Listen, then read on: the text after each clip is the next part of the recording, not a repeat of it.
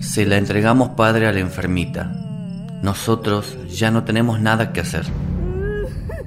Era el invierno de 1884 cuando los Méndez llamaron a Fray Bernardino Orellana para que administrara los sacramentos a la enferma, que yacía en la cama en estado de inconsciencia. Se trataba de Merceditas Méndez, de 14 años, uno de los muchos hijos que don Juan Crisóstomo y doña Susana Muñoz Elguera tenía. Cayó enferma de lo que se denominaba entonces fiebre maligna. Orellana empezó entonces a rezar a la Virgen del Valle. Al principio me limité, en mi súplica, a pedir a la Santísima Virgen que le permitiera recobrar los sentidos de lo que estaba ya destituida al efecto de recibir todos los sacramentos. A rato la niña, como despertando de un profundo sueño, abrió los ojos claros e inteligentes, demostrando darse perfecta cuenta de la presencia de su confesor y de cuántas personas la rodeaban. Merceditas se confesó con toda claridad y entereza y recibió los santos sacramentos. A rato entró en agonía.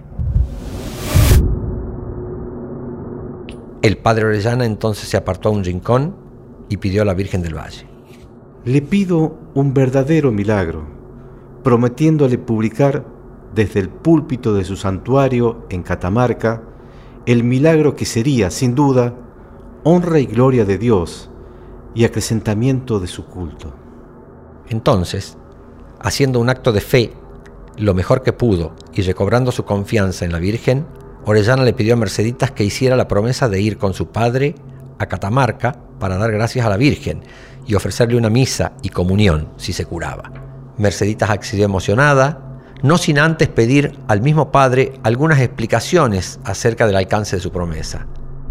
Enseguida volvió a caer en una agonía que fue acentuándose gradualmente hasta que por fin se la vio claramente morir.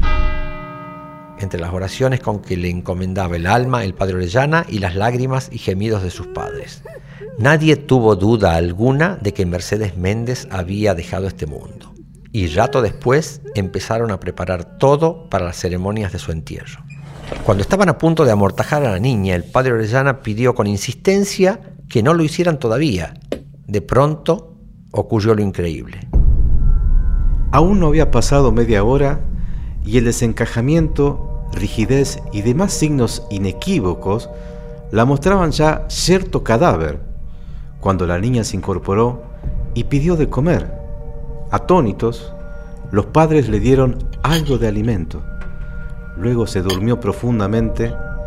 Cuando despertó, estaba ya curada y aún mejor que antes de haber caído enferma.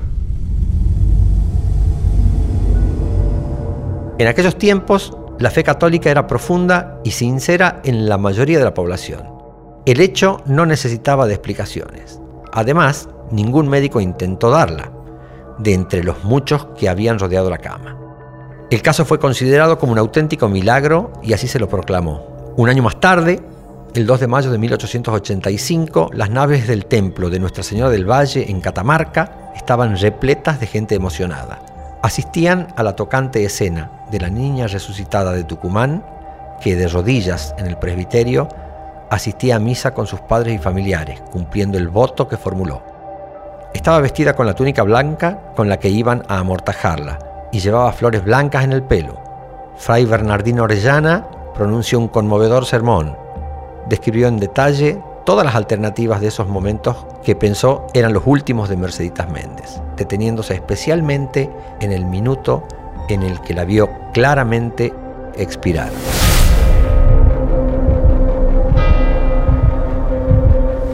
Esto fue La Gaceta Podcast.